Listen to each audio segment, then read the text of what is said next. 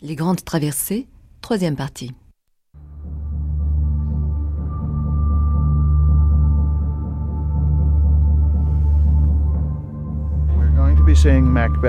Nous allons voir Uh, Macbeth, Macbeth in the Park. Macbeth in the is Park a tradition est une tradition à. New York. Euh, c'est essentiellement ouvert aux résidents de New York et c'est gratuit. American for the Arts, comment les Américains financent et défendent la culture. Une émission de Frédéric Martel, réalisation Doria Zénine, prise de son Michel Gassic, mixage Éric Boissé. C'est un spectacle populaire, c'est-à-dire que c'est un spectacle vivant ouvert à tous.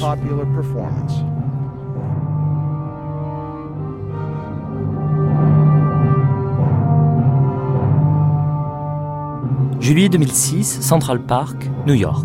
Ce soir-là, on peut voir Macbeth dans le cadre du festival Shakespeare on the Parks, une tradition américaine où l'été, on peut aller au théâtre en short, en s'asseyant sur l'herbe avec ses enfants, avec son casse-croûte, comme au baseball.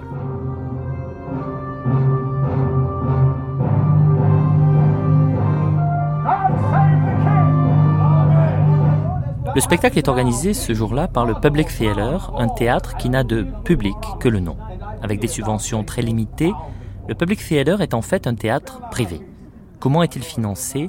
Pourquoi offre-t-il du théâtre pour tous gratuitement dans les parcs l'été? Comment, en définitive, les arts sont-ils aidés? Comment ça marche, la culture aux États-Unis? En chemin, au cours de ce documentaire, nous suivrons les militants de la culture sur le terrain. Nous prendrons le pouls de l'état du théâtre, de la musique classique, de la danse en Amérique et nous chercherons à comprendre comment la société civile se mobilise, fait du lobbying et prend en charge les arts sans ministère de la culture. Here, for example, is um, the um, communication staff and the advocacy staff and, and the development staff are on this part of Americans for the Arts.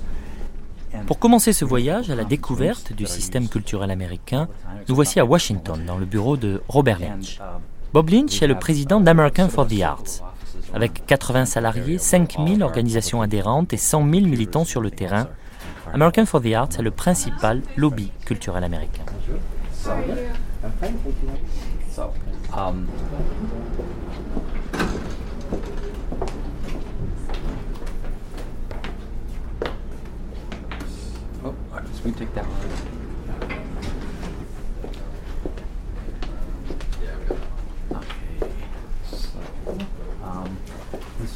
this is my office. Voici mon bureau. Et comme vous le voyez, nous sommes bien placés pour voir la Maison Um, Blanche. On peut uh, surveiller ce qui se passe là-bas.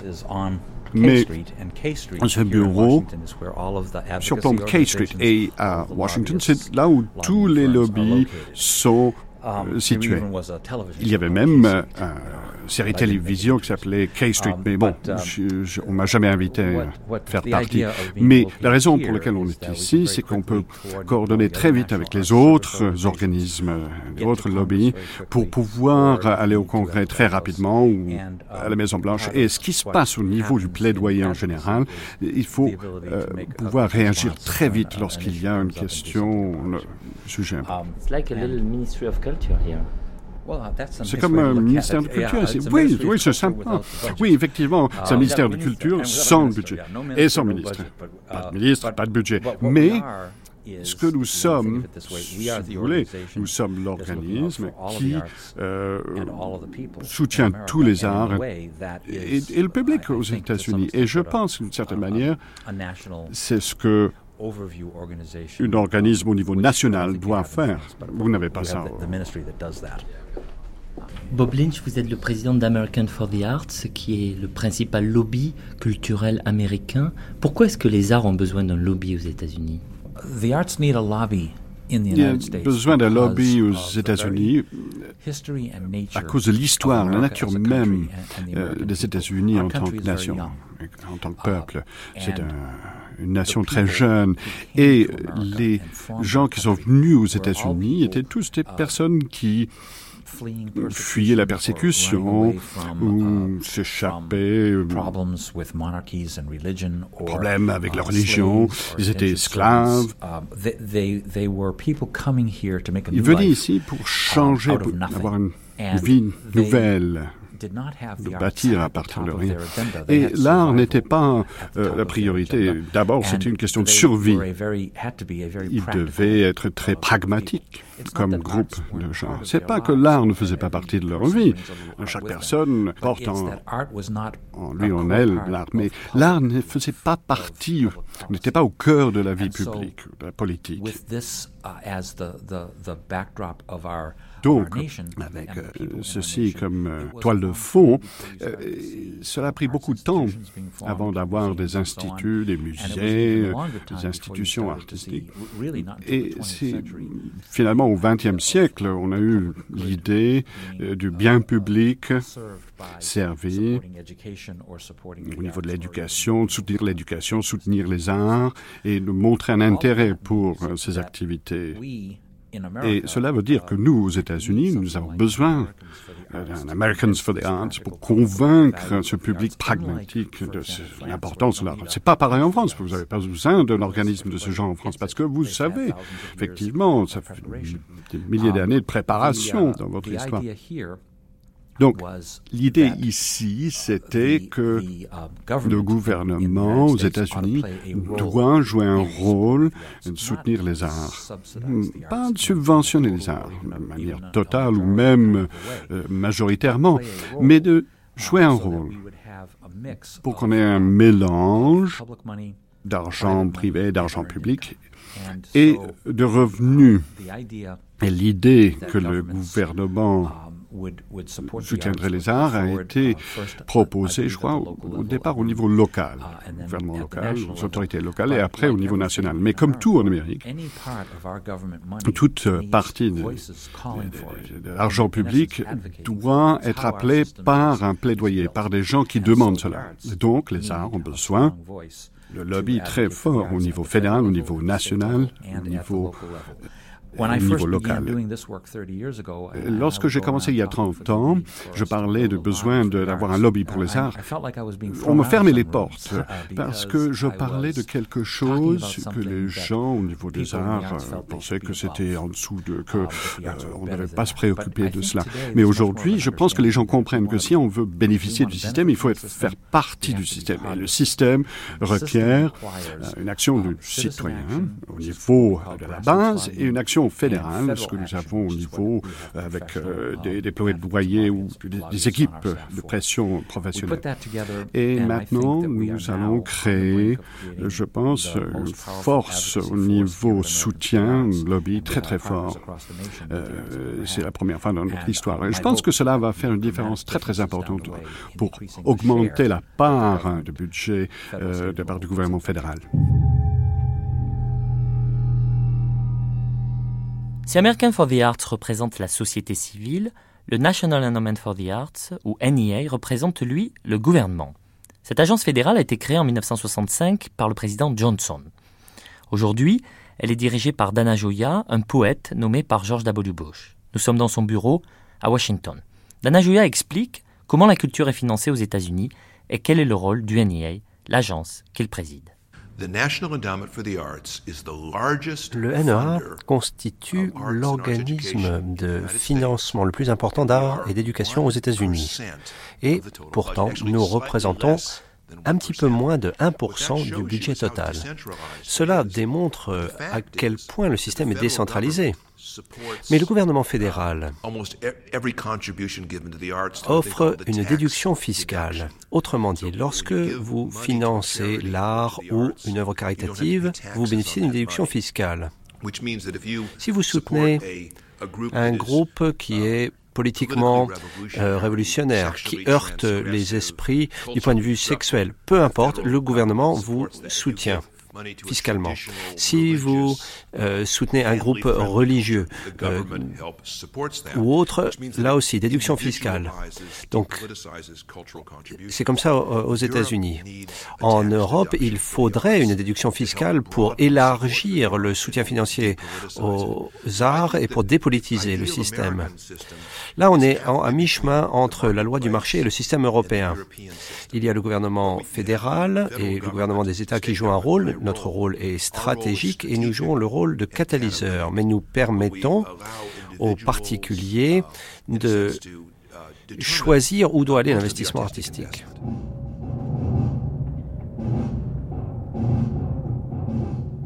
Jonathan Katz, vous, vous présidez euh, les, les, agences culturelles des États, euh, qui restent cependant indépendantes.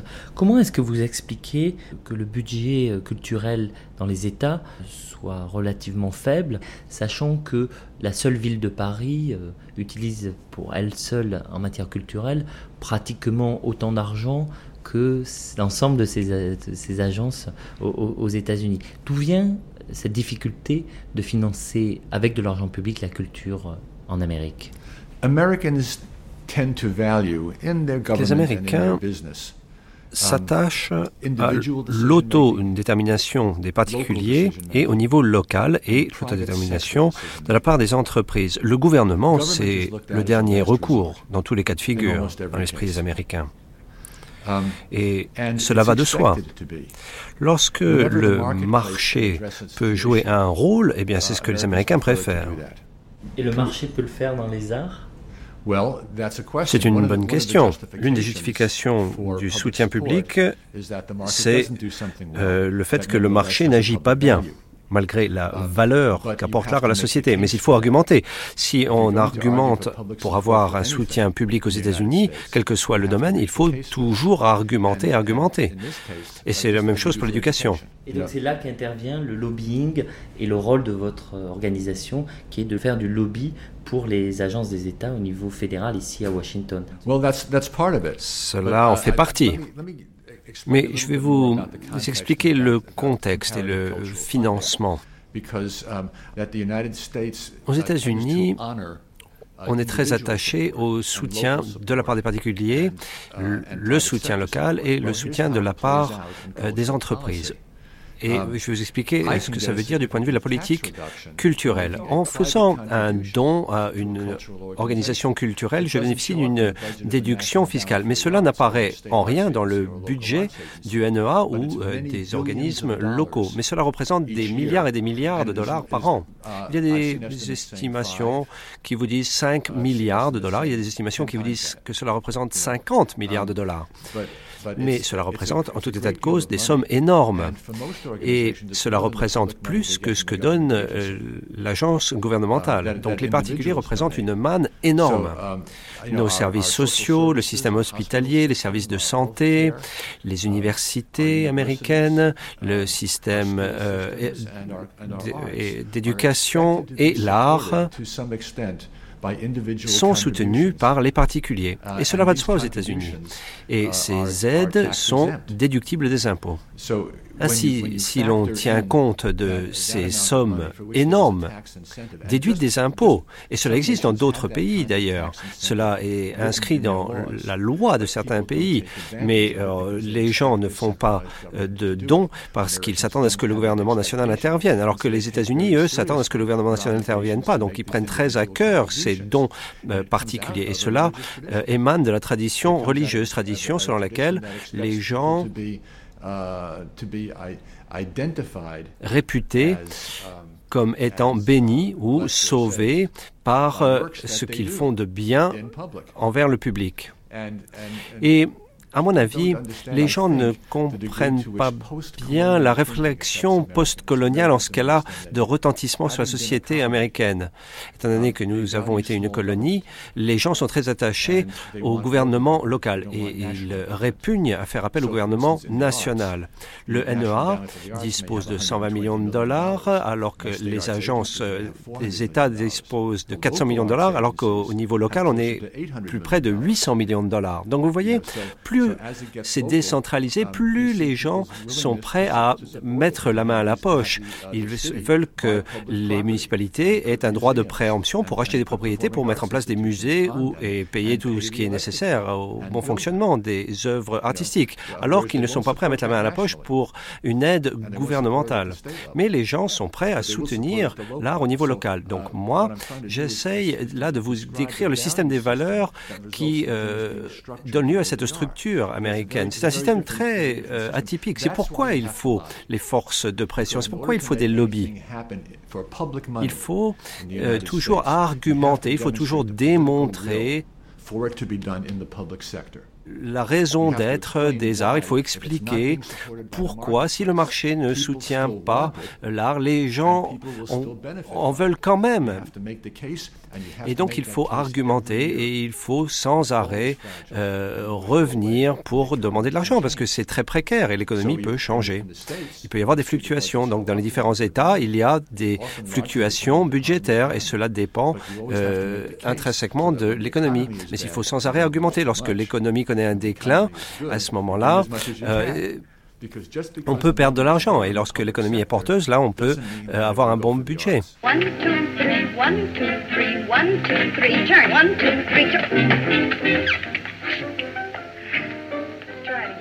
Andrea Snyder, vous êtes présidente de Dance USA, qui est le lobby de danse aux États-Unis.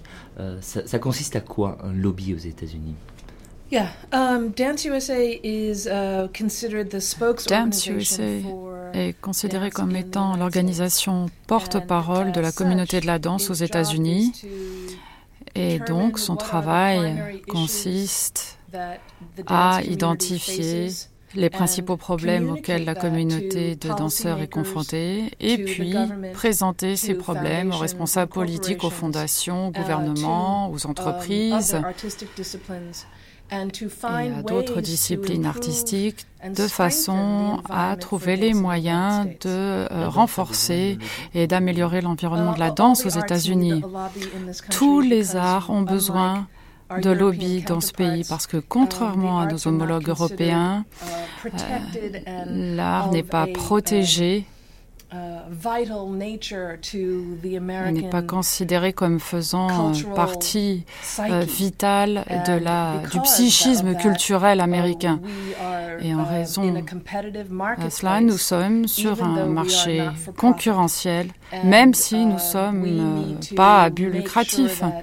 Nous devons nous assurer que la valeur de l'art est comprise aux États-Unis, euh, qu'elle est comprise par euh, les groupes, par euh, le public.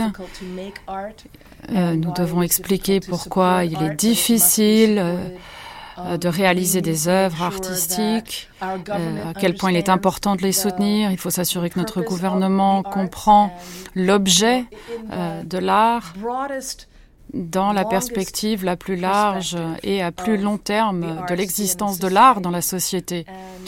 Et malheureusement, je crois que dans ce pays, aux États-Unis, ce n'est pas forcément une priorité, ce n'est pas considéré comme une priorité.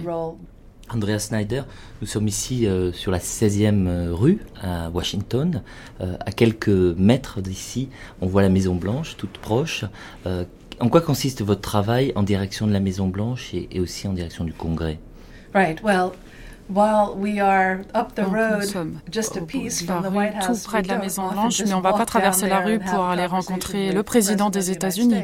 Il vous reçoit pas, il doesn't have you as, Et il ne vient pas nous voir non plus, il ne nous rend pas visite. Uh, on le voit parfois passer um, en voiture, c'est tout.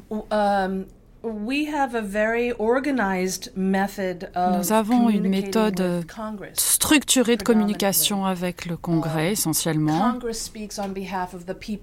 Congrès s'exprime au nom du peuple américain uh, auprès de la Maison Blanche et nous travaillons avec euh, nos collègues euh, de l'opéra, des orchestres, du théâtre et des autres disciplines artistiques au cœur de l'American Arts Alliance, qui est notre bras euh, de pression c'est-à-dire l'organisation qui va euh, identifier euh, les textes de loi qui vont avoir un impact ou des conséquences sur l'art. Parfois c'est la danse, parfois c'est plus générique, cela affectera l'ensemble des arts aux États-Unis. Um, Ces questions abordées euh, peuvent être liées à une augmentation du budget euh, par le gouvernement euh, du NEA, qui serait l'équivalent de ministère de la Culture. C'est pas véritablement ministère de la Culture, mais c'est l'agence gouvernementale la plus importante qui apporte les financements les plus importants aux artistes et aux institutions artistiques aux États-Unis. Nous avons également un groupe de plaidoyer, de défense, de promotion. Nous nous préoccupons beaucoup des questions de visa et d'immigration qui ont des conséquences sur notre capacité en tant qu'organisation américaine à inviter des artistes et d'autres organisations artistiques non américaines à travailler avec nous. nous essayons de euh, faciliter le travail pour inviter ces personnes et faciliter les procédures administratives euh, d'octroi de, visas à ces organisations et à ces artistes étrangers. Un autre axe de notre travail concerne l'enseignement de l'art aux États-Unis, qui n'est pas euh, dispensé gratuitement dans les écoles. Et nous faisons de notre mieux pour faire en sorte que les conseils d'école au niveau local, au niveau des États et au niveau fédéral améliore l'intégration euh, des matières euh, artistiques dans les programmes scolaires et dans l'enseignement, de façon à ce que cela revête une grande importance dans les écoles et au sein du gouvernement également.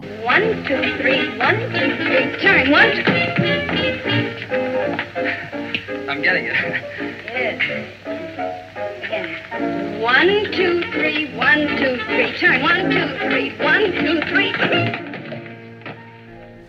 Andrea Snyder, vous présidez Dance USA, qui est le, lobby, le bras armé, si on peut dire, de la danse euh, aux États-Unis. Quelle est justement la situation de, la danse? Quels sont ses, problèmes contemporains, ses forces, ses faiblesses? Est-ce que vous pourriez nous décrire l'état du, secteur chorégraphique aux États-Unis? Um, Yes, I'll try. Um, oui, bien sûr, je vais essayer. Parfois, il est beaucoup plus facile de parler des aspects négatifs que des aspects positifs. Je vais essayer euh, de bien présenter les deux de façon équilibrée.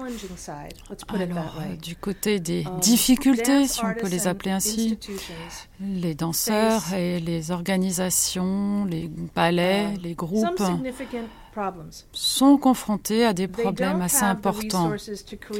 Ils ne disposent pas de tous les moyens euh, pour créer les productions ou les œuvres que nos collègues français euh, peuvent faire. Il est de plus en plus difficile de réunir des fonds pour euh, créer des productions riches, inventives on comprend de moins en moins la danse dans notre culture. On apprécie moins la valeur de la danse dans notre culture. Donc, euh, on fuit un peu uh, cet exercice difficile parce que cela va déséquilibrer les um, budgets. Uh, on se préoccupe aussi euh, de la prochaine génération et des administrateurs des corps de ballet. Vous savez, on entre dans cette euh, expression artistique parce qu'on a une passion pour cet art, mais il faut aussi gagner sa vie. Et dans ce pays, c'est de plus en plus euh, difficile de gagner sa vie et de s'exprimer artistiquement euh, sans argent. Et comme la danse n'est pas perçue comme une forme artistique qui attire des foules, on ne gagne pas beaucoup d'argent et on ne gagne pas suffisamment pour se nourrir et s'imaginer que ce sera une carrière euh, très lucrative. Ceci dit, euh, je dirais que um, dans le monde de la danse, les danseurs et les administrateurs que nous avons sont certainement les plus um, euh, créatifs, les plus pugnaces, les plus persévérants. Um, euh, que je connaisse. et ils trouvent tous les moyens possibles pour essayer de uh, présenter leur œuvre, um, leur spectacle euh, pour notre plaisir et notre délice. Andrea Snyder, comment est-ce qu'on devient euh, présidente du lobby de danse aux États-Unis? J'aurais um, aimé vous donner une photo de moi. En fait, je suis danseuse. J'ai toujours été danseuse. J'ai commencé à danser jeune. Euh, je suis allée à l'université. J'ai retrouvé mon âme euh, dans la danse à l'université de Washington à la fin des années 60, début des années 70, et je suis directeur exécutif de cette organisation depuis l'an 2000. Et puis, je ne sais pas ce qui se passera demain. Euh, j'ai tout fait sauf créer un ballet moi-même. Please, teacher, teach me something. Nice teacher, teach me something. I'm as awkward as a camel. That's not the worst. My two feet haven't met yet, but I'll be the teacher's pet yet, cause I'm going to learn to dance on birds. Il y a aux États-Unis 250 ballets et compagnies de danse, 1800 orchestres symphoniques, 96 opéras, 1270 théâtres professionnels et même 17 500 musées. Toutes ces institutions culturelles sont dites privées parce qu'elles ne sont pas financées directement par l'État. En fait, ce sont toujours des institutions à but non lucratif, l'équivalent de nos associations loi 1901, des institutions indépendantes dont la mission est d'intérêt général.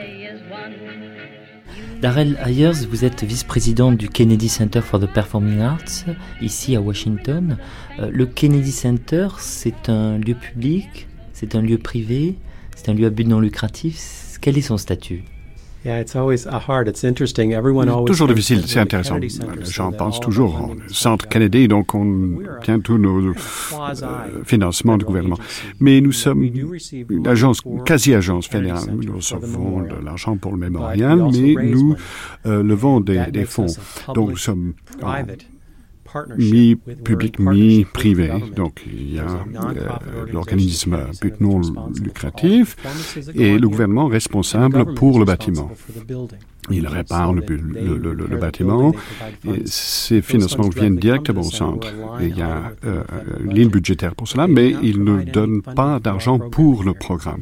C'est une des choses importantes. Il n'y a pas, pour nous, euh, il n'y a pas cette influence gouvernementale à savoir ce qu'on peut produire ou pas produire ici au centre. Ça, c'est une euh, fondamental. Nigel Redden, vous dirigez le Lincoln Center Festival. Comment vous définiriez ce, ce, lieu dans lequel vous êtes, à savoir Lincoln Center, euh, qui est à la fois un endroit privé, mais à but non lucratif, qui essaye de toucher de larges publics. comment serait perçue cette institution, ni publique ni privée, mais à la fois privée à but non lucratif, qui tente au fond euh, d'avoir euh, un, but collectif? Well, I think this whole idea of the non-profit world is, is something that is very American. Uh, in America, we have this um, Cet univers non lucratif est en réalité très américain. Nous avons une structure juridique qui veut qu'un organisme peut être non lucratif, mais cela revêt un caractère fiscal. Les particuliers, les entreprises font des dons et ces dons sont déduits des impôts. Ce système existe aux États-Unis de par le fait que l'on croit que le marché, auquel on croit fermement, le marché ne peut pas satisfaire tous les besoins de la société. Et le travail que nous faisons, nous, dans le domaine artistique, ne sera pas suffisamment financé par le marché. En Europe, les gouvernements subventionnent beaucoup plus les arts que ce n'est le cas aux États-Unis. Aux États-Unis, les particuliers, en revanche, ainsi que les entreprises et certaines fondations apportent un financement important aux arts. Et au Lincoln Center, nous disposons d'un grand nombre de sources de financement. Nous avons évidemment la billetterie, qui constitue une grande proportion de notre revenu, vraisemblablement plus importante que ce n'est le cas dans d'autres pays. Sinon, nous avons d'autres revenus. Nous avons par exemple le stationnement. Les gens payent pour pouvoir stationner. Vous vendez des disques, vous, louez des, des, des, soirées, des salles, etc. Uh, en effet, tout à fait. Les gens uh, peuvent uh, louer euh, nos différents espaces. Mais il y a un grand nombre de particuliers qui sont très attachés à ce que nous faisons.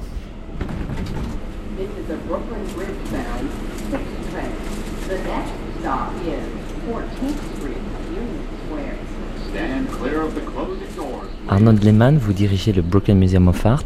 Est-ce que vous pouvez nous, expliquer quelle est cette spécificité d'un musée euh, privé, public, non-profit, à but non lucratif, mais en même temps qui est hébergé dans un, dans un bâtiment public de la ville de New York um, This is a public museum. Oui, il s'agit là d'un musée public, c'est-à-dire un musée euh, subventionné largement par les contribuables.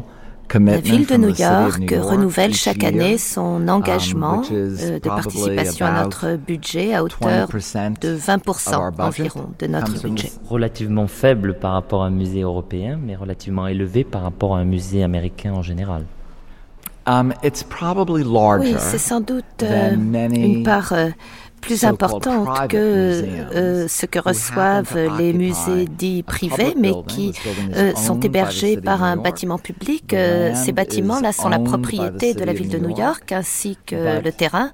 Mais la ville de New York euh, participe à notre fonctionnement, mais ne nous verse pas d'argent pour les expositions, les programmes. Ils nous aident à payer une partie des, charges, les utilités. La sécurité. Euh. Mais euh, seulement pour partie. a commitment that we have et cela euh, nous engage de notre côté à nous adresser à l'ensemble des publics, pas à des groupes particuliers, euh, mais vraiment à l'ensemble des publics. Et si des gens nous critiquent, eh bien, on peut leur apporter la preuve que l'on s'adresse effectivement à tous les publics. C'est important car nous sommes une institution publique, nous en sommes fiers et cela nous plaît d'ailleurs d'être une institution. publique. Mais alors si l'argent public euh, ne vous permet pas de financer les expositions, comment est-ce que vous financez les expositions? Um, uh, exhibitions are supported les expositions sont financées presque exclusivement par des dons privés. Euh, il arrive parfois qu'on bénéficie d'un soutien gouvernemental à travers le National Endowment for the Arts, National Endowment for the Humanities, euh, le Institute of Museum and Library Services, le State Art Council, mais c'est vraiment une goutte d'eau par rapport au coût que représente euh, le montage de ces expositions. On reçoit le soutien de nos administrateurs, de particuliers, des um, dotations également les fonds propres que nous avons accumulés au fil des années, euh, l'argent versé par les grandes entreprises, les corporations. Et puis parfois, il s'agit d'un soutien de tous ces acteurs. Parfois, un grand nom ressort, une grande entreprise très connue qui est notre mécène, et parfois, ce sont vraiment des particuliers. Bob Lynch, vous, vous, présidez American for the Arts. Comment fonctionne euh, dans, ce pays, euh, d'une manière générale, le financement de, de, la culture? Si on prend un théâtre ou un musée en général, euh, quelles sont ses sources de financement public? Quelles sont ses sources de financement philanthropique? Quelle est la part des entreprises? Et disons aussi la part de la billetterie pour, pour avoir la photographie d'ensemble du secteur alors, si on fait une cartographie de toutes les institutions d'art, um, on, a vraiment une image assez particulière. Alors, ce qui est important de comprendre, c'est que cela pourrait être différent dans un lieu particulier, parce qu'il y a une dynamique de financement différente dans ce lieu. Et ça peut être différent en fonction du type d'expression artistique. Mais généralement parlant, ça se présente de, telle manière. Une moitié de l'argent vient de recettes, c'est-à-dire des gens payés pour un abonnement, ils ont acheté des billets, euh, ils ont acheté des articles euh, vendus dans une librairie ou quelque chose comme ça. Peut-être même, ils ont même mangé au restaurant du musée. Donc cela fait partie de recettes. Donc une moitié vient de, de cette source. Je crois que c'est très important de le savoir parce que cela veut dire que nous sommes, même en tant qu'organisme à but non lucratif, on ne parle pas des, organismes commerciaux, nous sommes des, des PME finalement parce qu'il faut qu'on comprenne le marché. Et l'autre moitié des financements, l'argent vient euh, des donateurs individuels, euh, des membres bienfaiteurs. 35%, 30% vient des particuliers, des donateurs individuels. 10% vient d'un mélange fondation et société, 5% chacun. 10% vient du gouvernement. Alors, la part plus importante vient du gouvernement au niveau local, ensuite au niveau de l'État et après au niveau fédéral. Donc la dynamique est environ, enfin, grosso modo comme ça, 100 millions de dollars qui vient du gouvernement fédéral. Vous avez un demi-milliard qui vient de l'État et nous avons environ 2 milliards qui viennent des gouvernements au niveau local les autorités locales. Il y a un petit peu plus finalement, parce qu'il y a d'autres uh, manières euh, de faire venir l'argent, les dollars qui viennent euh, pour les bâtiments au niveau fédéral, à part ce qui vient de National Endowment for the Arts. Il y a l'argent qui va séparément au Kennedy Center, au Smithsonian Institute, mais les dynamiques sont semblables. Julian Zogaza-Goitia, on est au Museo del Barrio, à Spanish Harlem à New York. Comment est-ce que ce, musée euh, complète son budget avec à la fois des, financements euh, euh, de billetterie, de tickets, de billets d'entrée au musée, mais aussi des financements à travers des dons, un petit peu de financement public Vous pouvez mhm. décrire cette, ce financement? Je crois que, comme tous les musées de New York ou des États-Unis, nous fonctionnons essentiellement par une recherche de fonds continue, euh, que ce soit par des corporations qui font du sponsoring et du mécénat, des fondations privées qui soutiennent les différentes euh, actions, soit en éducation ou les expositions, des individus, donc qui, les individus, ça va donc du membre qui paye euh, pour être membre du musée, ça peut aller de l'équivalent de 25 euros à évidemment illimité. Donc des riches philanthropes. des riches philanthropes, mais aussi les, les membres qui, qui, veulent devenir membres pour pouvoir avoir accès gratuitement. Donc euh, c'est tout le, la panoplie. Et évidemment un peu les recettes, mais les recettes aujourd'hui par exemple par, euh, par rapport à billetterie ou même le, le magasin, pour la librairie, la librairie pour, pour, pour, une institution comme, comme El Museo, représente même moins de 10% de notre budget certains, certains musées, les grandes institutions, le MoMA. Au Met, au Metropolitan Museum, c'est beaucoup plus d'argent. C'est beaucoup plus important. en même temps, parce qu'ils ont une claire euh, politique d'utiliser leur, leur magasin. De, et, non seulement. Ils ont beaucoup de librairies, de cafés, de restaurants. Euh. Partout dans le Met, mais même par exemple, dans tous les aéroports, vous voyez maintenant la, la, le magasin et la librairie du Met qui ils ont une politique donc d'avoir de, des, des, pris des espaces dans ces aéroports. Donc c'est vraiment une logique commerciale très très forte au point où ça garantit un, un chiffre d'affaires important. Mais un autre aspect que certaines institutions plus importantes que le musée avec plus d'histoire euh, ont pour opérer, c'est le, le, endowment, c'est-à-dire c'est l'argent de la fondation même de, de Comment du musée. Comment vous traduiriez endowment en dirait Dotation dotation ou fondation capital. même, capital de fondation d'une institution. Donc ça c'est de l'argent qui est, euh, par exemple ici au Museo del Barrio, c'est une somme d'argent qui est placée euh, en bourse mhm. et dont vous utilisez chaque année les, intérêts. Les intérêts, exactement à hauteur du, du 5% des intérêts produits. Donc pour, pour nous, pas, on n'a pas un endowment euh, très, très grand, mais pour des institutions comme le Met ou, ou le MoMA, une partie de leur opération est financée par cet euh, endowment. Donc nous, notre budget, et ça, ça traduit aussi très très grandement notre croissance exponentielle des dix dernières années, il faut savoir qu'il y a dix ans, on dépendait presque à hauteur de 80% avec les subventions de l'État, de la ville et de l'État. Aujourd'hui, nous recevons 13% de l'État. Ça, ça veut dire que d'un côté, on a grandi, notre budget dans les quatre dernières années s'est multiplié par quatre. Euh, on est presque à 4,5 millions de dollars par an. Mais ça s'accompagne d'une réduction des appuis de la ville pour les institutions culturelles et en même temps la croissance naturelle de cette institution pour devenir non seulement un atout de la ville, mais un atout tout court pour euh, recevoir justement des fonds très importants et des corporations et des fondations privées et des individus qui voient aujourd'hui le Museo del Barrio comme un, une institution nécessaire à, l'infrastructure même de, des rapports culturels dans cette ville. Donc je crois que le, le, fonctionnement est euh, toujours, on est tous à la recherche de plus de subventions, tout pour grandir, mais la philanthropie telle qu'elle se pratique aux États-Unis accompagne ce genre de mouvement. Et donc des, fondations légitimement voient la croissance d'une institution et appuient plus grandement.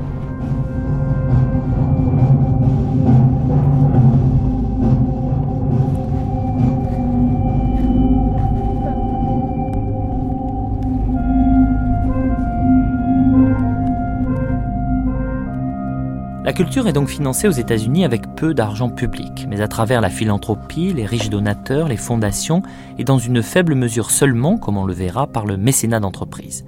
Comment ces différents financements se combinent-ils? Retour au Public Theater qui propose gratuitement des pièces de Shakespeare chaque été à Central Park. Oscar Justice, vous êtes le nouveau directeur du Public Theater à New York. Le Public Theater, qui dans son nom même a le, mot public, euh, est en même temps un théâtre indépendant. Vous pouvez nous expliquer ce que signifie un théâtre public qui est un théâtre privé aux États-Unis? Comment est-ce que on peut euh, définir cette singularité américaine?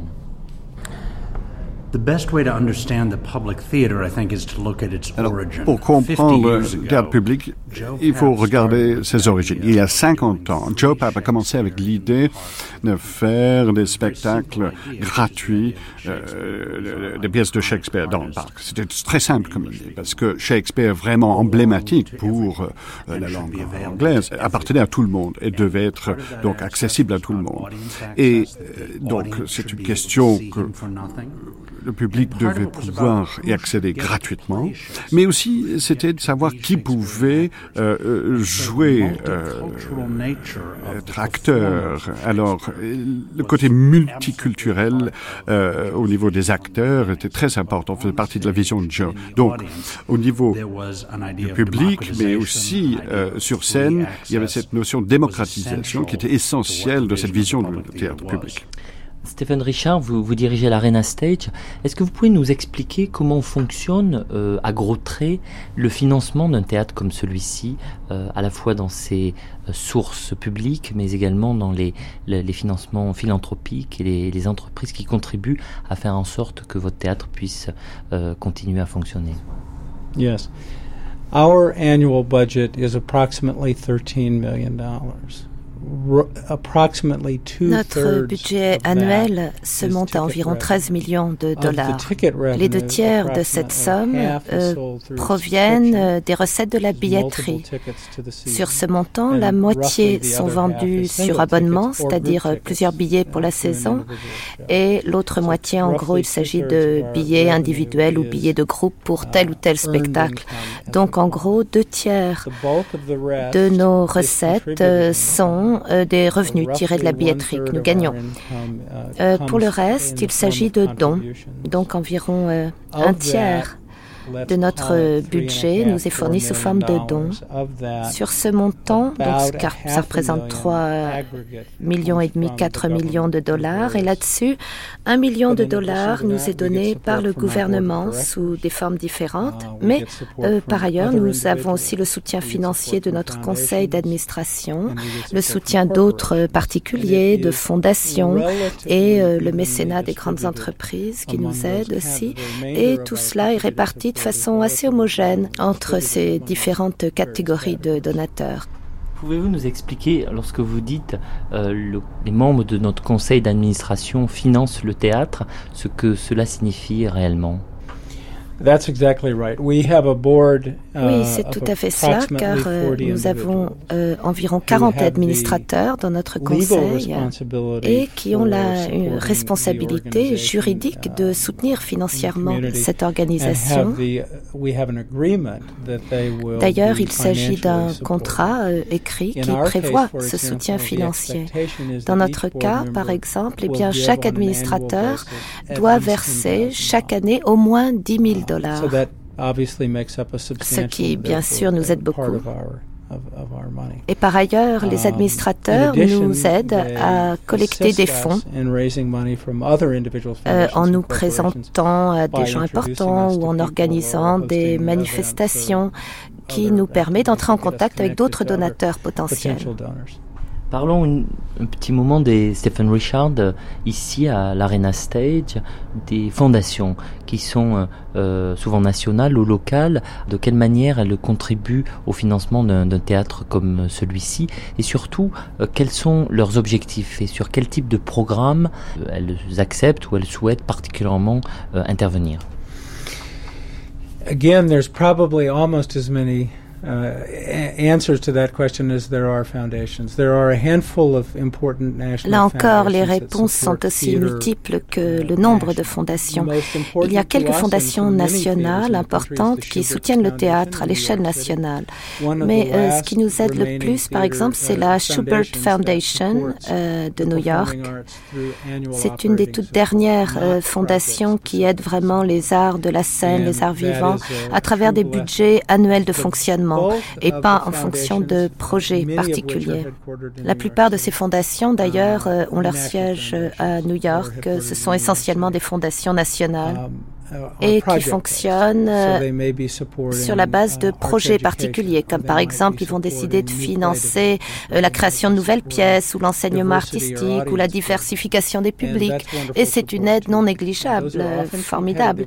Mais en fait, il y a une concurrence pour obtenir ces fonds. Souvent, d'ailleurs, les décisions sont prises par un jury plutôt que par les administrateurs d'une fondation. Du moins, ce n'est pas décidé que par les administrateurs, mais aussi par des jurys.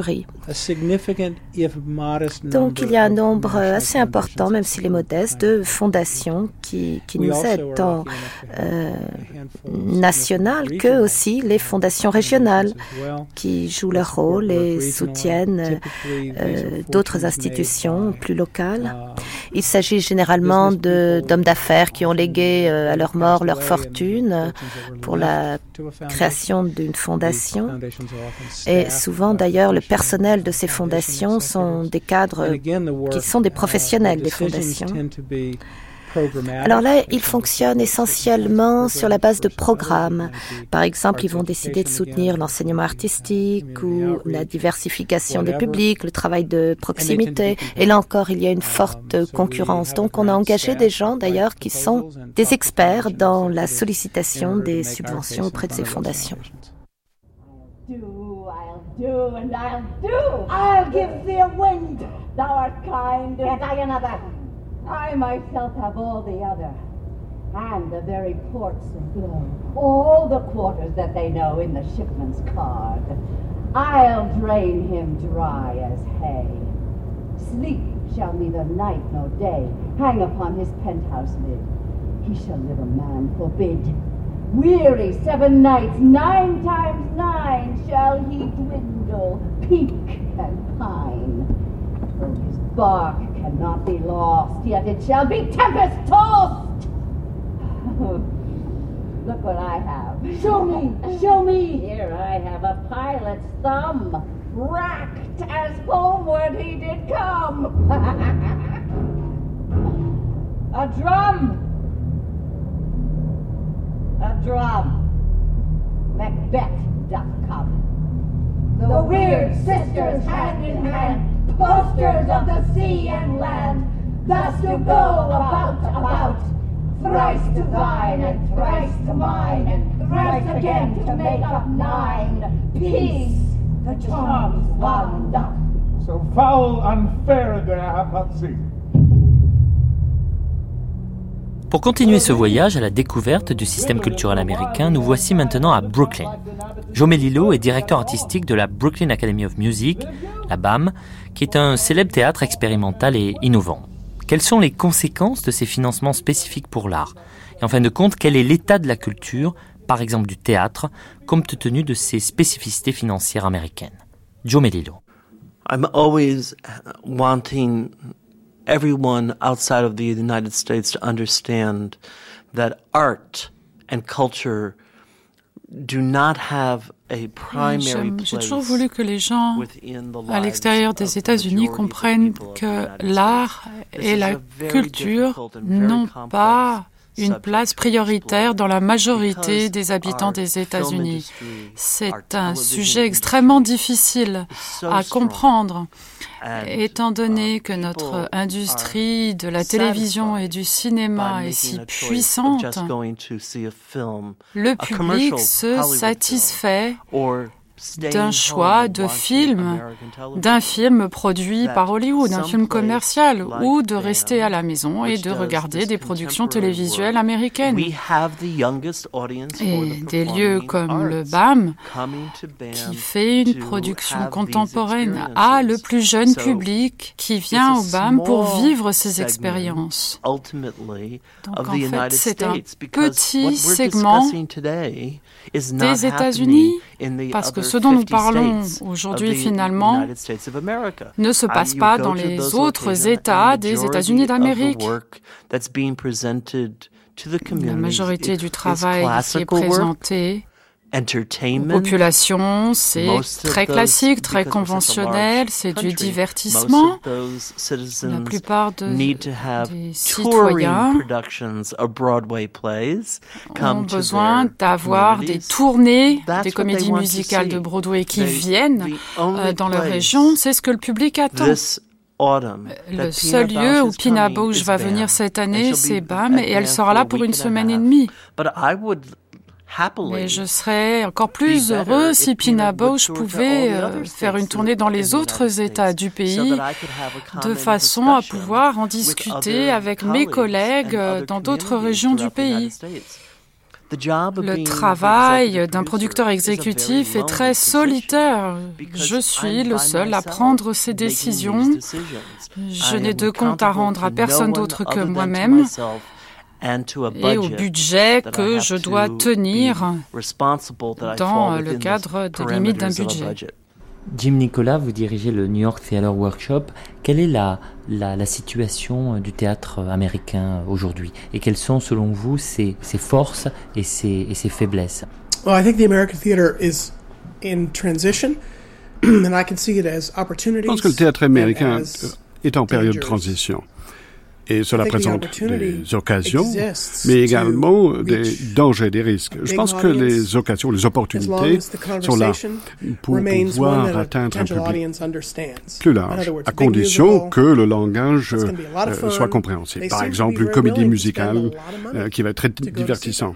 Et ils sont prêts à dépenser beaucoup d'argent pour aller voir ce genre de spectacle. Donc, on peut espérer que les gens vont continuer à être intéressés par le théâtre. Mais le danger, c'est que ce soit seulement ce type de spectacle, pas une moyen d'expression artistique. Lion King, La Belle et la Bête de Disney, Tarzan de Disney à Broadway. Yes, exactly.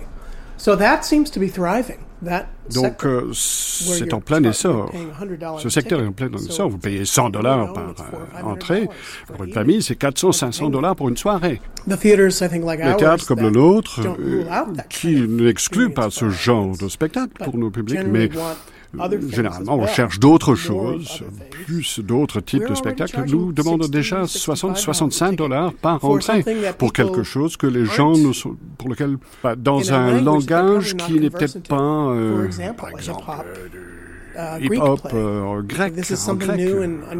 donc c'est quelque chose qui va limiter. Très peu de gens vont pouvoir dépenser ce genre d'argent pour ce genre de spectacle. Je crois qu'il y a beaucoup de choses à dire pour les, les, les, artistes en ce qui concerne l'état de notre communauté. Et je vois de jour en jour des artistes qui sont tout à fait enthousiastes de pouvoir engager cet échange avec le public. Donc ça, c'est quand même, euh, il y a lieu d'avoir l'espoir.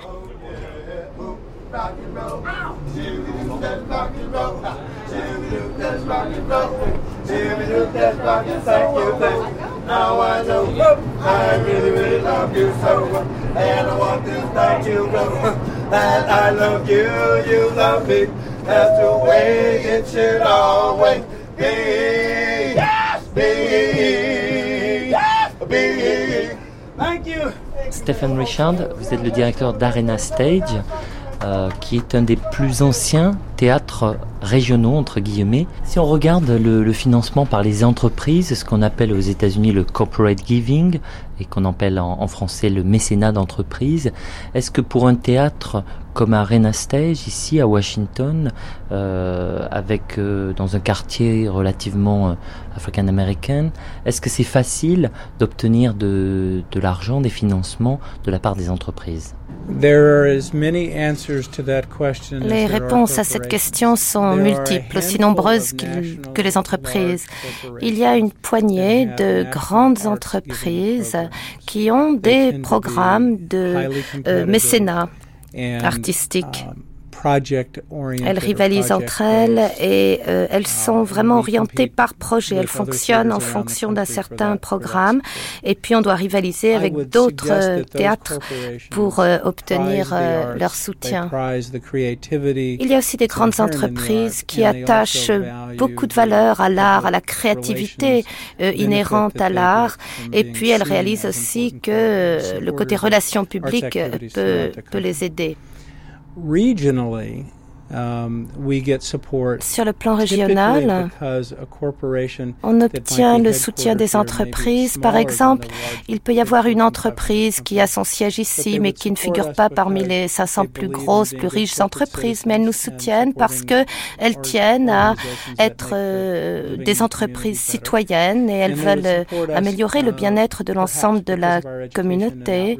Et puis peut-être aussi qu'elles s'intéressent à euh, nos programme d'enseignement artistique, tout le travail qu'on fait euh, à l'adresse des publics scolaires travail de proximité. Et puis, euh, il y a aussi ici, à, Washington, c'est une situation assez particulière. Il y a de très nombreux euh, sièges d'institutions comme d'entreprises et les gens sont spécialisés. Euh, ils savent comment peser sur les décisions du Congrès, le processus législatif. Uh, Et elles vont bénéficier d'une visibilité euh, accrue si ils euh, soutiennent une institution comme la nôtre et à partir de la capitale euh, nationale. Um, On organise chaque année une manifestation qui remporte beaucoup de succès. On demande à un dramaturge d'écrire une pièce, une pièce assez courte, spécialement à l'attention des membres du Congrès, des représentants et des membres du gouvernement. Et ils en font une lecture, le livre à la main. Généralement, la pièce est une comédie. Et tout le monde est ravi de participer à ce petit rituel. Et c'est un moyen qu'on a trouvé pour établir ce pont entre euh, le monde de l'entreprise et celui du gouvernement. Julien Zogazagoitia, vous avez parlé donc au-delà des, financements qui peuvent venir de la philanthropie, des corporate funding, donc du mécénat d'entreprise, des financements qui viennent euh, donc euh, des, des, riches donateurs. Vous avez évoqué aussi les fondations. Parlez-nous un tout petit peu de ces entreprises, de ce mécénat d'entreprise. Mm-hmm. Elles, euh, elles sont présentes, elles interviennent dans un musée comme, comme le vôtre, le Museo del Barrio ici, à Spanish Harlem à New York. Je crois, je crois qu'il y a une grande... Euh, ce, qui est très important, c'est une très bonne compréhension de la philanthropie euh, comme moyen de, de reconnaissance pour les corporations et de présence. Et il y a en même temps un grand respect pour les programmes que l'on fait. C'est-à-dire que, par exemple, le concert de ce soir est sponsorisé par euh, Budweiser, qui est une bière. The very, very strong support that we have from our sponsors. So I want to thank first Anheuser-Busch and Busch Select, Budweiser Select. Are you having a Budweiser? Et d'un autre côté, Target, c'est un, un, magasin donc, euh, de vente mais ils voient la population justement qui gravite autour de ces événements et donc euh, c'est pas tellement eux qui nous dictent leur euh, idée de marketing, mais ils reconnaissent que c'est quelque chose qui va dans leur, euh, dans leur orientation et ils appuient. La même chose pour les expositions. Donc je crois qu'il y a un vrai sens donc, de comment les corporations peuvent arriver à leur... les entreprises peuvent arriver à faire valoir leur image dans des contextes qui sont valorisants et pour leur image dans leur ensemble, mais en même temps par rapport à une cible de marketing qu'ils veulent, euh, euh, atteindre. Et donc nous, dans notre interaction avec ces entreprises, on propose des programmes ou des projets qu'on veut réaliser et ça dépend de la nature du projet. On essaie d'approcher une telle entreprise ou une autre.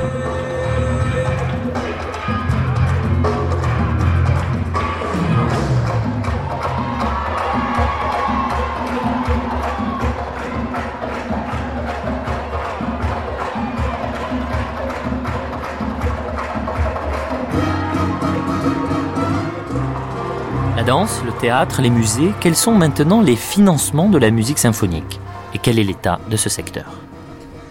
Henri Fogel, vous présidez la, Ligue des orchestres symphoniques américains. Euh, comment fonctionne le, budget en général d'un orchestre américain?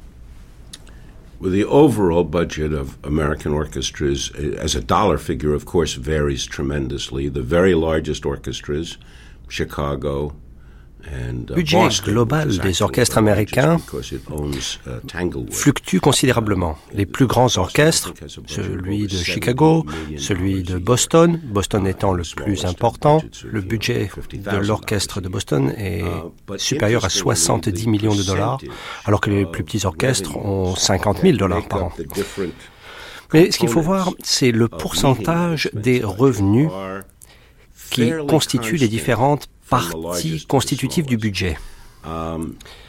Là, les niveaux sont assez constants, qu'il s'agisse des petits ou des grands orchestres. À l'heure actuelle, la plupart des orchestres américains qui ont un certain succès, un certain succès financier, j'entends, disons qu'ils arrivent à équilibrer leur budget. Autrement dit, euh, les recettes correspondent aux dépenses. Pour ces orchestres-là, 40 à 45% du budget vient des recettes de la billetterie. Il s'agit essentiellement de billetterie, mais il y a également des recettes euh, de tournée et il y a d'autres petites ressources assez mineures et cela représente donc 40 à 45% du budget.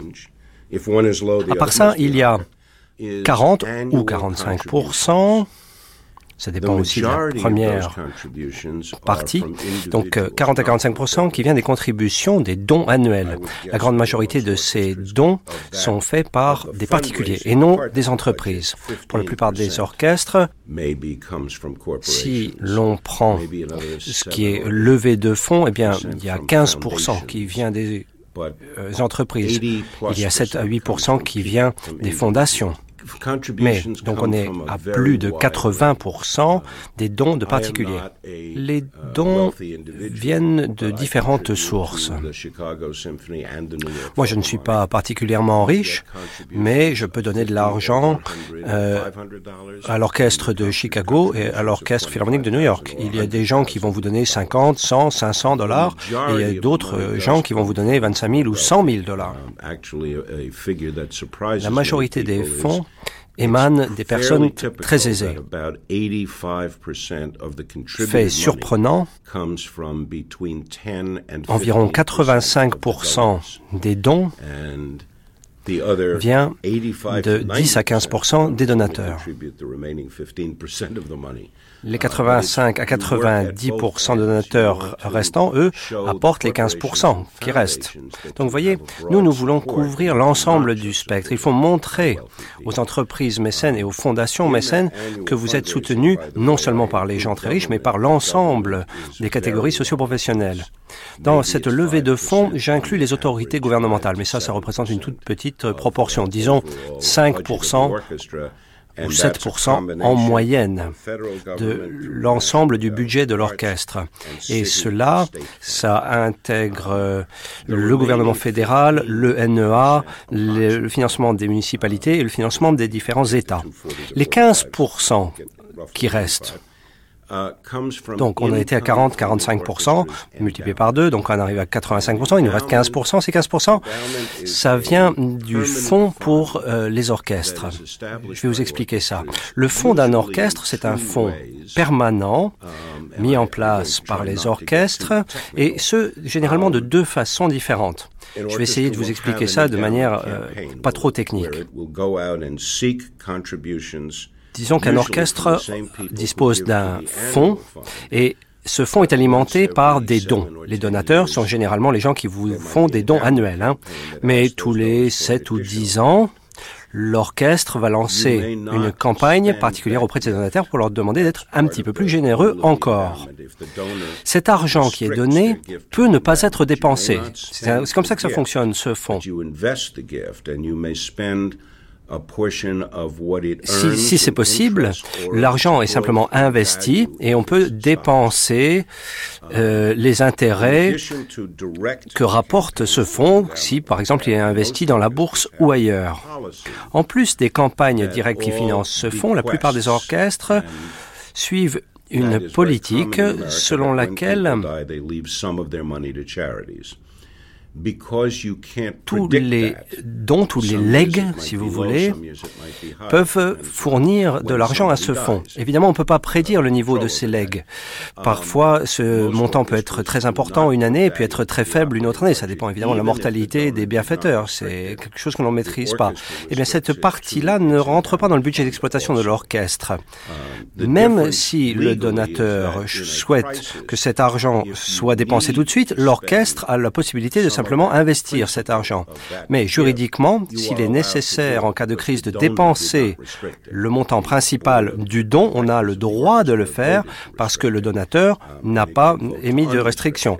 Le conseil d'administration euh, de l'orchestre a décidé d'établir une certaine restriction et il suffit que le conseil d'administration décide d'aller à l'encontre de sa décision première et tout va bien.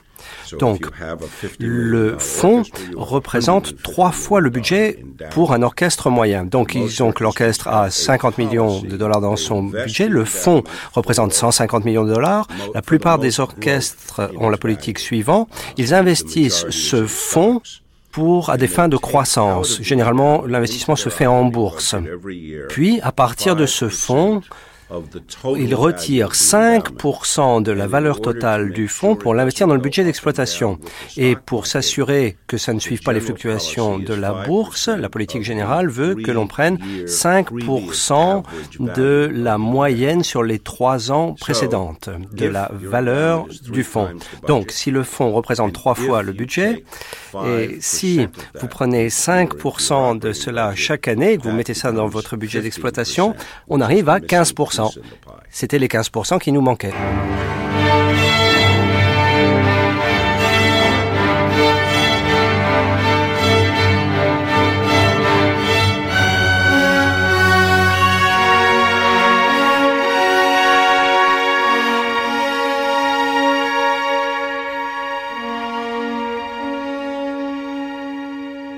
Henri Fogel, euh, vous, vous, présidez la, Ligue des, orchestres symphoniques américains. Quelle est la, situation euh, des orchestres euh, en Amérique aujourd'hui? Quelles, sont les, quelles sont leurs forces? Quels sont leurs, leurs problèmes? Et quelles sont aussi les, les parties du, budget de ces orchestres qui ont été particulièrement affectées ces, ces dernières années?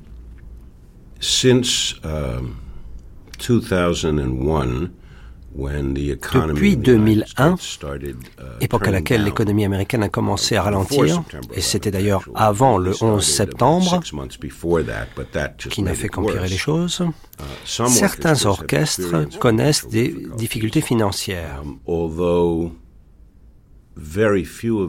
en réalité, très peu d'orchestres en difficulté uh, financière ont connu des euh, problèmes tels qu'ils ont été contraints à la faillite. En réalité, au cours des dix dernières années, je crois qu'il n'y a que neuf orchestres sur les 450 orchestres professionnels des États-Unis qui ont été contraints à la faillite. Et sur ces, ces orchestres, il y en a un qui, est, euh, qui a repris son activité, c'est l'orchestre de Newark. Il est intéressant de noter que les orchestres de petite taille sont plus souples. Les grands orchestres ont connu des problèmes financiers plus importants. Pas forcément des déficits ingérables, les orchestres ont suffisamment de réserves financières pour euh, surmonter une crise. Les grands orchestres offrent un emploi stable et durable à tous leurs employés. Si l'on prend l'Orchestre symphonique de Chicago, que j'ai dirigé pendant 18 ans, cet orchestre avait 114 musiciens. Chacun était payé tous les mois, qu'il joue ou non. Donc si vous aviez au programme une semaine Mozart avec 40 musiciens, il y avait 65 musiciens qui ne jouaient pas mais qui étaient néanmoins payés. Les orchestres de plus petite taille aux États-Unis ont des contrats différents. Aux États-Unis, chaque direction d'orchestre gère les contrats de manière locale, généralement avec un comité de musiciens il s'agit d'élus, et puis il y a aussi des syndicalistes, mais c'est généralement le comité, des musiciens qui fait les nominations. Et pour les orchestres plus petits, il y a des musiciens qui sont payés uniquement lorsqu'ils jouent. Donc, si on prend le cas d'un petit orchestre qui connaît des difficultés budgétaires, on peut facilement euh, réduire la voilure et avec une saison de Haydn ou de Schubert, ou alors on peut jouer de la musique du XXe siècle pour une formation plus réduite. Et la charge salariale, évidemment, descend. Mais c'est impossible pour l'Orchestre Philharmonique de New York. Là, la masse salariale reste la même, quel que soit le programme, quelle que soit la situation.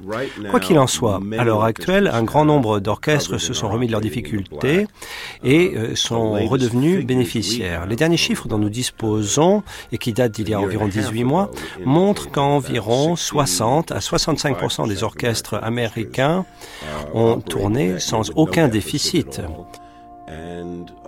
Et s'agissant des orchestres souffrant d'un déficit, la plupart des déficits étaient assez faibles. Il y a quelques exceptions néanmoins.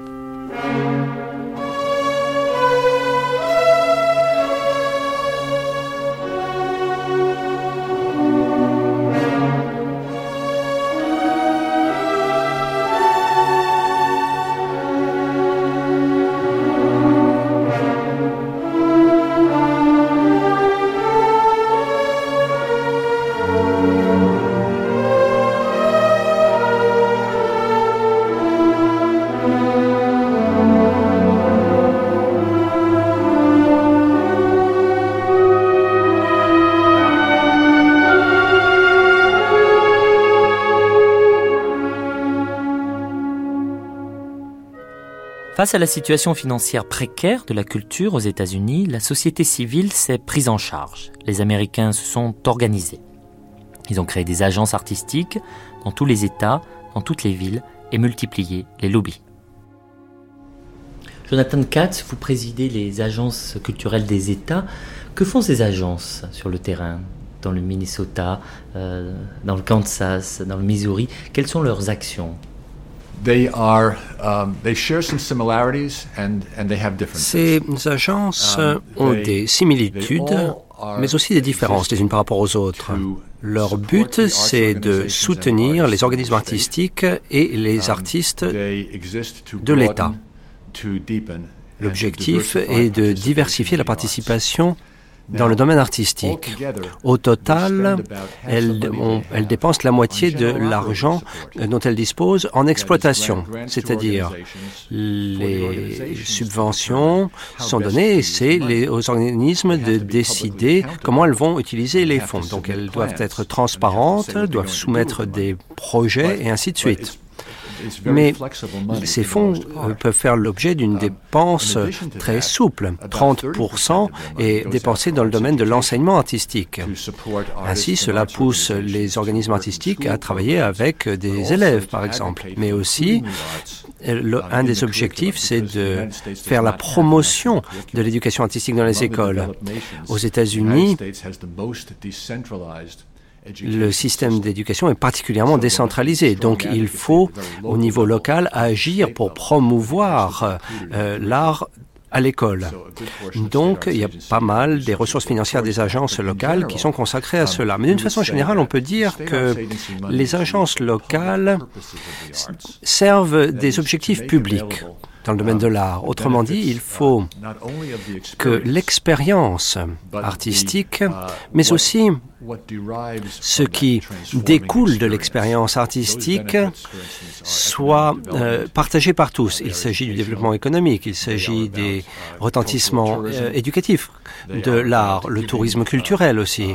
Il s'agit aussi de donner euh, aux jeunes des activités euh, socialement euh, non seulement acceptables, mais constructives. Il s'agit aussi de favoriser la cohésion des différentes communautés. Donc ces logiques dans les années 90 se sont avérées particulièrement efficaces et la plupart des agences des États ont doublé leur budget au cours des années 90. Donc de manière collective, on est passé de 211 millions de dollars à 447 millions de dollars au niveau des États, et ce entre 1992 et 2001. Il s'agissait donc de faire la promotion de l'art par rapport à tout ce que cela peut avoir de retentissement positif pour la société. L'argent reçu est donné, il est ou alors il est donné sous forme de services rendus avec les équipes. Ces agences vont créer des fonds pour euh, mobiliser tous les organismes artistiques et les artistes de l'État.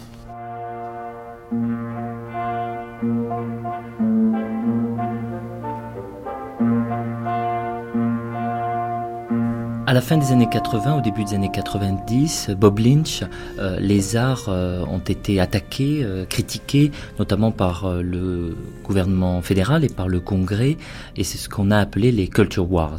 Et à cette époque-là, vous avez vu un lobby extrêmement puissant, animé par les évangélistes, qui se sont opposés aux, aux, arts.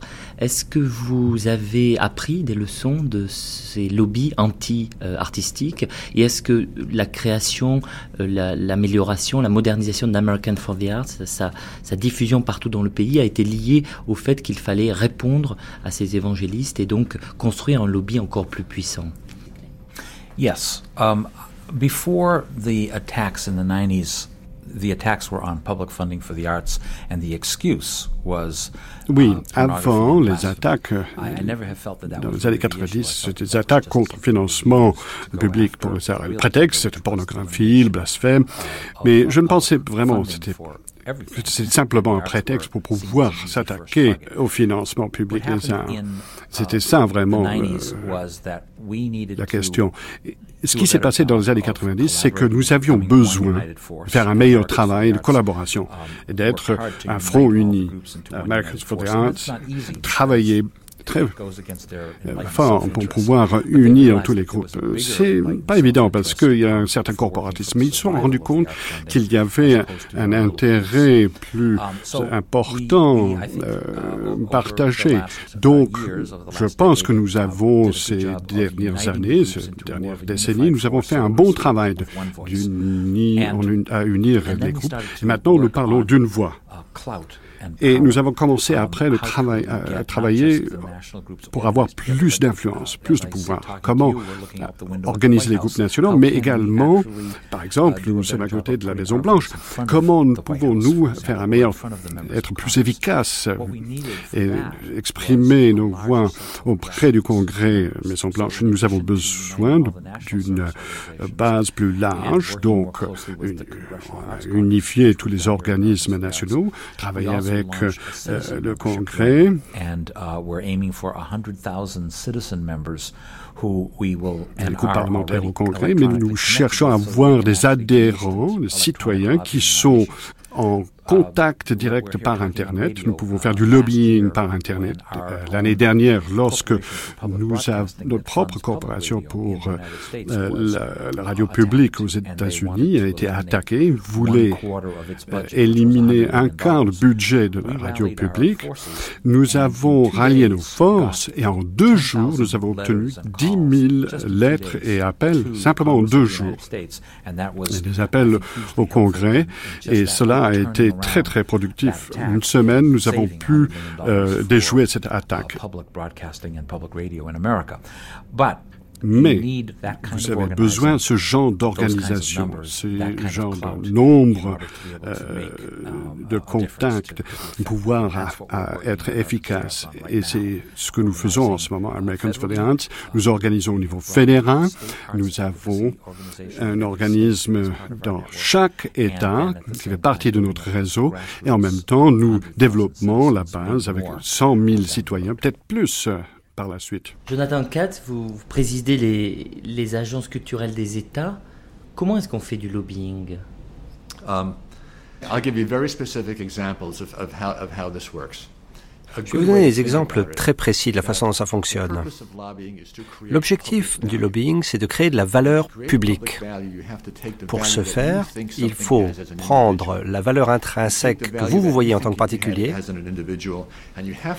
et il faut convaincre les autres, les gens au pouvoir, qu'il s'agisse d'élus ou non, du fait que cette valeur nécessite des décisions de leur part. Et lorsqu'il s'agit de lever des fonds pour l'art, il y a trois personnes qui vont s'adresser à un élu. Il y a une personne qui va dire, vous vous souvenez de moi, on a eu une discussion sur ce que vous espériez pouvoir faire. Et moi, je veux vous soutenir, ou alors je vous soutiens, ou alors je suis donateur, je suis bienfaiteur, je suis bénévole. Mais nous avons une relation, vous voyez, même si on vient de se rencontrer. Mais vous, vous me représentez. J'ai deux autres personnes qui dépendent de vous. Et je vais leur donner la parole pour euh, qu'ils s'expriment sur l'art et leur signification. L'autre personne va donc parler des avantages en matière d'éducation, d'économie, de tourisme, ou alors des retentissements positif que l'art peut avoir au niveau public. La troisième personne, elle, va raconter une anecdote particulièrement personnelle. Cette personne va vous dire, mon fils, mon cousin, ma nièce, mon neveu, mon voisin avait des difficultés était un échec scolaire, commençait à déraper, bref, mais cette, euh, ce jeune a commencé à s'intéresser à l'art. Et à ce moment-là, c'était fini l'échec scolaire. D'où la valeur. Non seulement ça, mais cette jeune personne a eu un emploi au bout du compte. Cette personne a été rémunérée pour euh, la musique. Les membres du Congrès vous croient? En réalité, face à ces, à ces trois types de remarques, il y a différentes réactions. Si vous êtes euh, un député ou un sénateur élu, si vous êtes au pouvoir, et si vous voulez rester en poste, ou si vous voulez avoir plus de pouvoir encore, vous voulez être aimé et respecté des gens qui dépendent de vous. Ainsi, vous voulez faire le bien dans le monde. Sinon, vous ne vous occuperiez pas de tout cela. Donc, si moi je suis convaincu que le soutien à l'art peut m'apporter une bonne visibilité, peut m'aider, peut m'apporter une certaine admiration en faisant le bien, à ce moment-là, je serai convaincu. Même si je n'ai pas connu cette expérience directement, parce que j'ai une relation avec quelqu'un qui l'a eu. Par ailleurs, lorsque les gens me remercient, cela ne fait qu'accroître ma visibilité et le pouvoir que je détiens. Donc il s'agit d'établir une relation pour que cela soit satisfaisant pour la personne chargée de prendre les décisions. Mais il faut que la personne soit convaincue. Alors maintenant, autre cas de figure, la personne n'est pas convaincue, mais voit quand même que cela vous intéresse, vous, et vous, vous êtes électeur et vous avez une contribution politique. Donc ils ne sont pas forcés de croire ce que vous dites, mais ils doivent être convaincus que vous, qui êtes donc représenté par cette prise de décision est tout à fait motivé. Bob Lynch, avec des militants dans chaque État, dans chaque ville, avec des dispositifs euh, euh, qui vous permettent de toucher d'énormes quantités de, personnes très rapidement, euh, quelles sont les techniques que vous adoptez en termes de lobby? Quel est le secret d'American for the Arts? 60% of every day of every politician's life is spent thinking about getting re-elected. 60% chaque jour pour chaque politique pense à sa réélection. Et si on comprend cela, on comprend que les vrais outils pour, atteindre le politique sont les, les électeurs, l'argent pour pouvoir promouvoir leur campagne et les façons de pouvoir les contacter directement personnellement pour qu'on soit euh, prioritaire. Donc, Americans for the Arts essaie d'utiliser les outils qui vont pouvoir créer des nombres euh, au niveau électeur dans chaque district, dans chaque circonscription. Chaque euh, élu soit conscient qu'il y a beaucoup d'intérêt pour les arts. Par exemple, nous avons fait une enquête euh, auprès des élus dans chacun des États pour la législature des différents États. Et quel nombre crée euh, une raz-de-marée au niveau d'opinion? Combien de personnes euh, euh, constituent pour vous une raz-de-marée hein, au niveau d'opinion? Le chiffre était 10. 10 personnes font la différence. Et donc, on s'est rendu compte du fait que très peu de gens peuvent faire une grande différence. Donc nous avons essayé de former nos, adhérents uh, qui doivent être euh, doivent vraiment euh, parler haut et fort. Alors l'obstacle pour euh, les gens dans les arts, c'est le temps. Ils ont très très peu de temps et ne veulent pas utiliser ce temps faire du lobbying. Um, Donc, nous avons essayé de créer des outils pour que les choses soient plus rapides. Nous avons créé un outil électronique que nous euh, uh, organisons ici dans notre bureau. Par exemple, vous, si vous étiez euh, dans la ville de Mashpee, euh, dans le Massachusetts, uh, vous recevrez un, courriel de moi et ce courriel dit il y a um, une loi qui est en train d'être débattu à Capitol Hill. Et euh, cette loi, ce texte concerne 250 millions de dollars euh, pour les arts, pour, nous avons besoin que vous contactez votre représentant au Congrès aujourd'hui. Donc, vous entrez votre euh, code postal uh, et vous aurez tout de suite une lettre circulaire parce qu'on a euh, votre euh, code postal, nous avons le nom de votre représentant et tous les éléments qui, dont vous avez besoin et vous pouvez également personnaliser ces lettres. Vous poussez sur un bouton et cette lettre va directement au représentant, copie va à la personne qui envoie la lettre, une copie revient à moi. Et nous appelons ça le plaidoyer à deux minutes. Et cela nous a permis de communiquer beaucoup mieux avec les politiques. L'exemple que je viens d'utiliser est un exemple réel. Hier, l'État de Massachusetts a passé 250 millions de dollars supplémentaires de budget pour euh, des équipements culturels. Donc c'est vraiment un système qui fonctionne. Donc ça, c'est un deuxième mécanisme que nous avons. Et une dernière chose que nous avons, la dernière chose que nous faisons au niveau fédéral, c'est que nous avons créé un mécanisme, un système qui s'appelle euh, Comité d'action politique. C'est un manière de pouvoir lever des fonds de financement, des donations pour des candidats lorsqu'ils sont en, période électorale. Nous pouvons récompenser un représentant, nous pouvons contrer une candidature en donnant l'argent à l'opposition.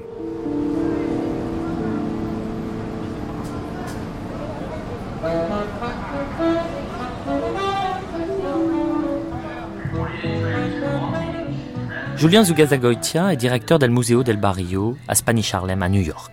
Compte tenu des financements publics faibles et des financements privés importants, quel jugement porte-t-il sur le système culturel aux États-Unis? En fin de compte, est-ce mieux en Amérique? Est-ce mieux en Europe? Connaissant un peu les, deux, parties de euh, comment, comment on opère en Europe et comment on opère en Amérique, évidemment, tout le monde, tout le monde aimerait avoir le meilleur des deux. Et le de deux, ce serait d'avoir un financement public important et le même type de, responsabilité sociale et engagée des entreprises et, de la philanthropie privée. Je crois que euh, l'un a emmené à l'autre. Le, manque d'engagement de l'État aux États-Unis a permis que la philanthropie individuelle se naisse comme une façon aussi de reconnaître que il n'y a pas un monopole de la culture. Donc je crois que ce que l'on gagne d'un côté, on le perd de l'autre. Mais ce qu'on gagne d'un côté, ça serait une pluralité et au fond personne qui viendrait définir ce que doit être la culture d'un côté. Je crois, je crois que c'est ça. C'est dès le moment où il n'y a pas euh, un financement étatique et, et que l'on compte beaucoup sur la philanthropie individuelle, c'est le goût d'un individu qui a réussi et son sens de redonner à la communauté, c'est ce qui est derrière la création d'un musée et du Metropolitan et après d'un musée euh, comme le nôtre ou de toutes les institutions, le, Public Library. et c'est la reconnaissance que chaque individu peut apporter sa propre manière de voir. Après, évidemment, en grandissant de ces institutions, on devient tous, on a des conseils d'administration et tout, mais ça reste cet, esprit individuel et la reconnaissance que chaque individu peut apporter une différence.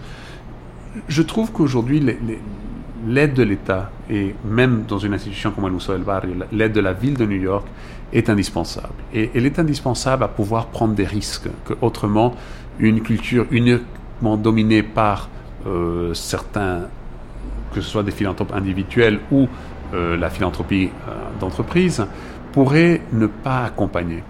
Donc l'idéal serait une sorte de, de, équilibre entre un financement public qui permette d'assurer la continuité des institutions, et d'un autre côté, justement, les, financements pour des projets ou pour certaines missions particulières qui sont parfois signés justement soit par des corporations ou par des individus qui veulent faire une différence dans tel euh, secteur ou tel secteur. Donc, euh, Donc en résumé, vous aimeriez les avantages du système euh, français par exemple, mais pas ses inconvénients Je crois exactement. C'est tout directeur de musée qui se respecte veut le meilleur des deux mondes et ça, ça serait une très bonne synthèse.